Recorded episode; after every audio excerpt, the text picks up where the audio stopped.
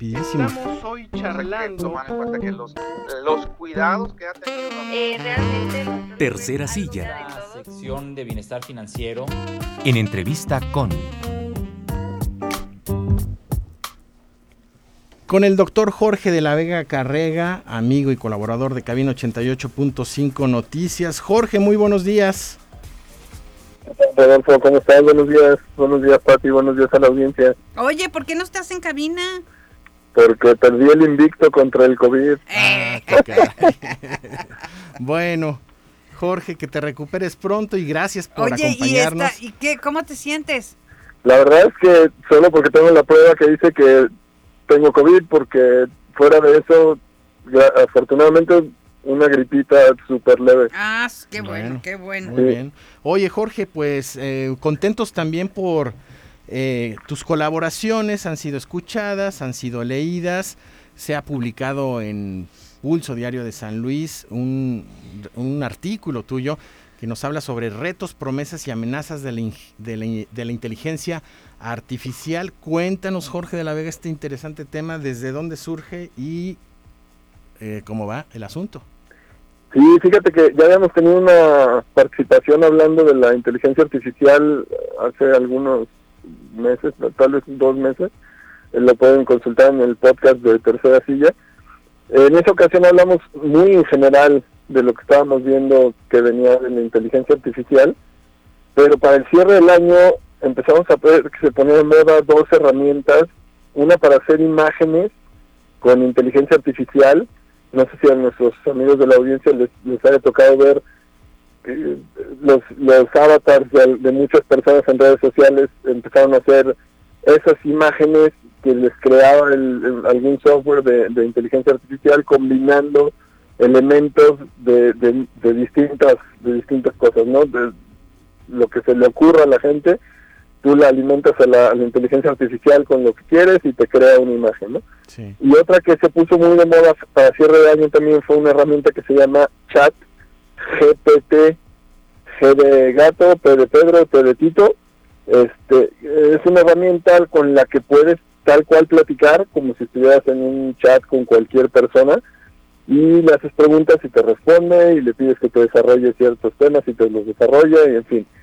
Eh, hubo mucho revuelo en redes sociales por esas dos herramientas y eso me llevó a mí a tratar de profundizar un poquito más acerca del, del tema ya lo había propuesto yo con, con Alma, con nuestra productora, se me ocurrió la idea de, ponerme a entrevistar a esta herramienta chat GPT como si fuera una persona.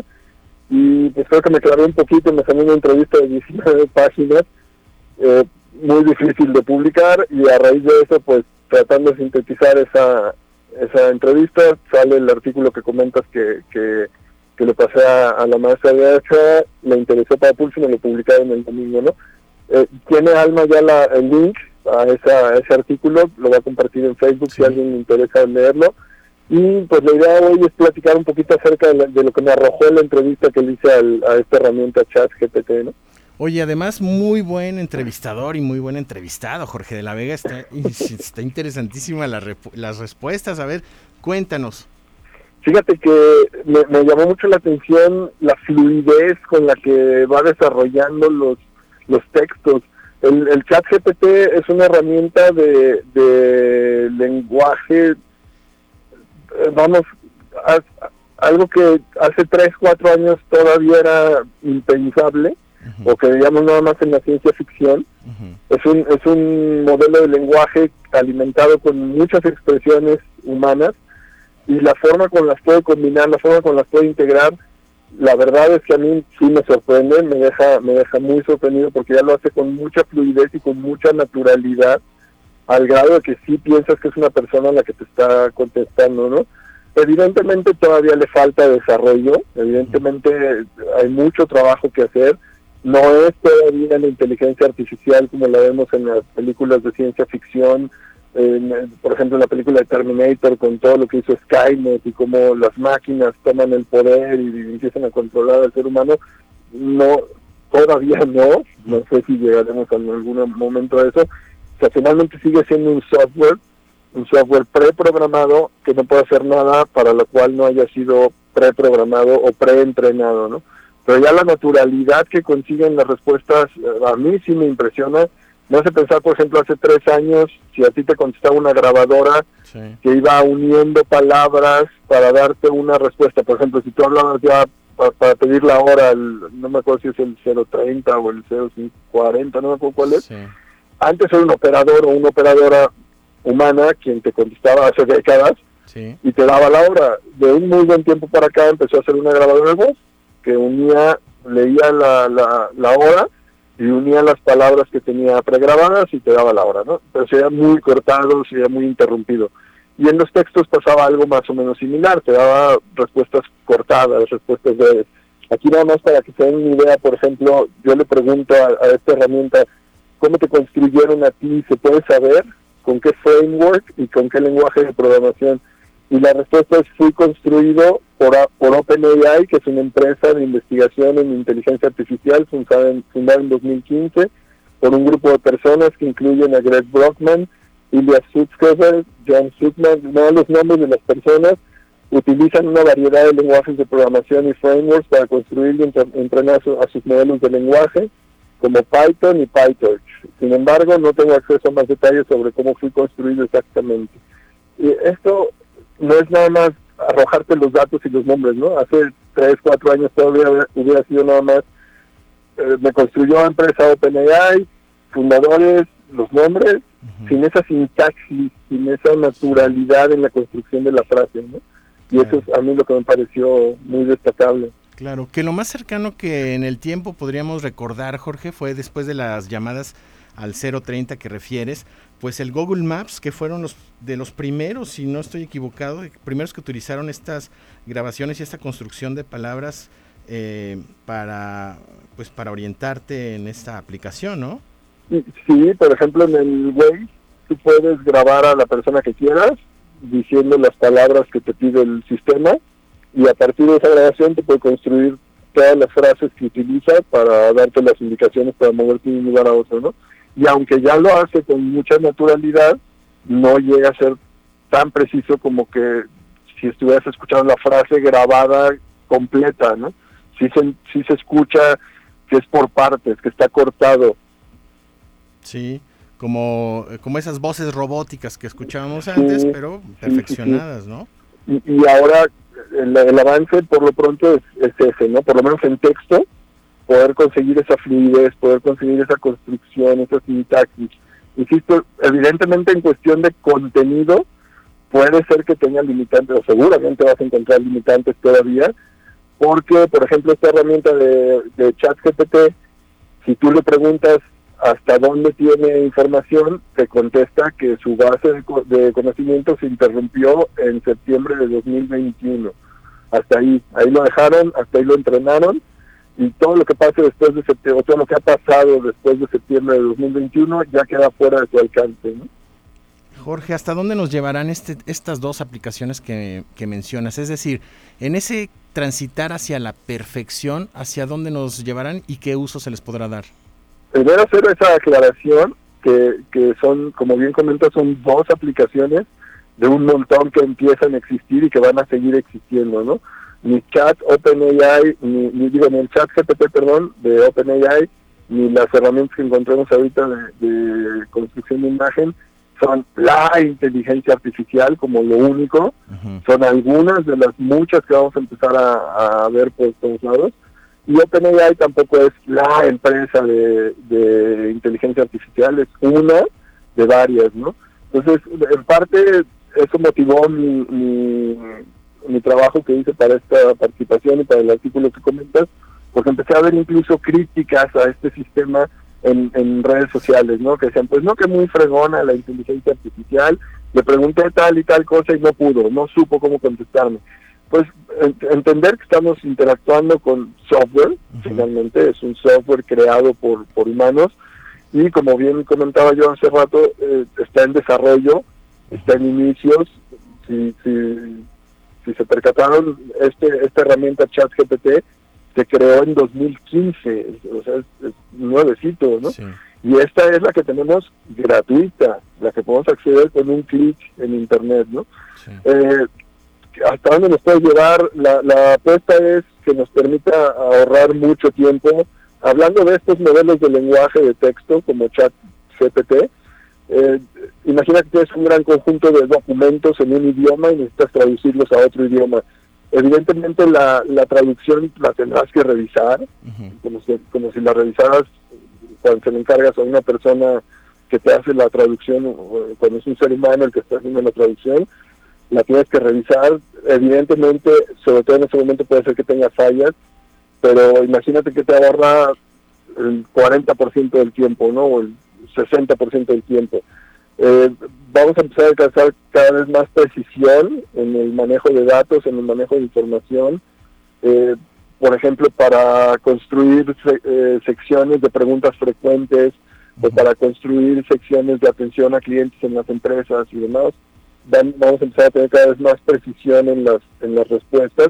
Ahorita convivir con un bot, lo ha pasado seguramente a muchas de las personas que nos escuchan, convivir con un bot de estas empresas que, ponen en su, en su página web, chatea conmigo para responderte, resolverte tu problema técnico. Pues, ahorita es una experiencia muy, muy limitada, pero vamos a empezar a tener cada vez más precisión.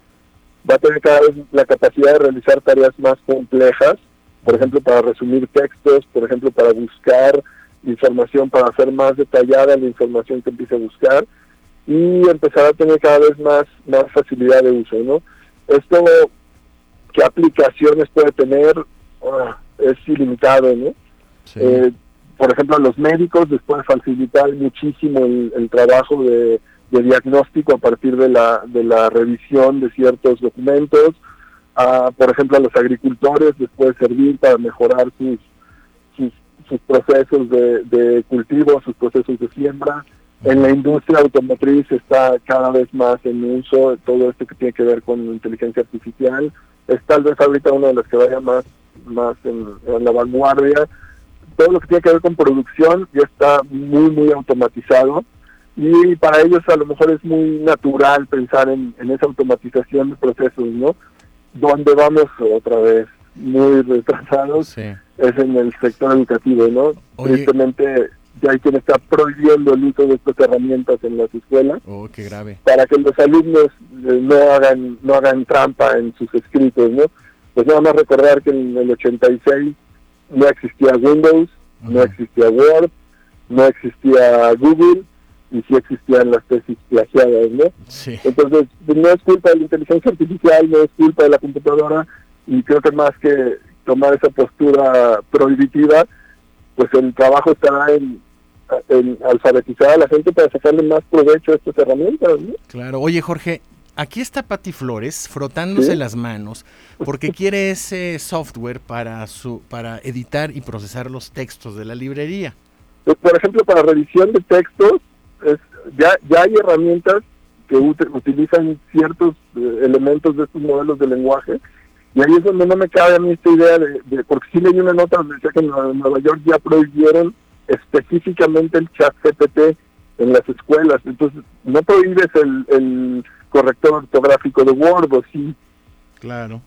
Entonces, ¿por dónde le puedo sacar mucho más provecho a este tipo de herramientas, no? Sí, por supuesto.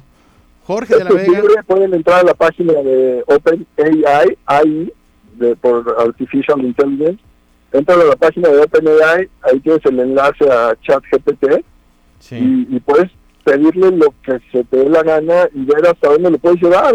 seguramente me tocó una publicación que decía, le pedí los nombres de las de las obras literarias de tal autor y, dos que me dio no son de ese autor, no sirve para nada. Ah, bueno, se equivocó. No, no, no, no, no, el error... Eh, Jorge, pero el error es cómo lo alimentamos. Claro, claro, claro. ¿De dónde lo inventó? Yo creo que hay una muestra de inteligencia artificial fantástica, que es el Waze, por ejemplo. Hoy que tenemos una gran cantidad de carreteras colapsadas por el tráfico, tú pones Waze y te salva del tráfico, de un accidente, de un robo. O sea, Waze es una gran herramienta. Tú circulas por la Ciudad de México con el Waze y te va diciendo exactamente a dónde tienes que ir. Es como si trajeras un chofer. O sea, la verdad es que yo sí creo que hay que la inteligencia artificial es una gran herramienta y que sí resuelve cosas de la vida cotidiana y que hay otras que ponte a investigar. O sea, si se trata de autores, pues hay que podernos investigar ¿Qué están vendiendo las librerías? ¿Cuáles son los autores que editaron en, en 2022? ¿Cuáles son los autores que han tenido más éxito? ¿Cuáles son los más leídos?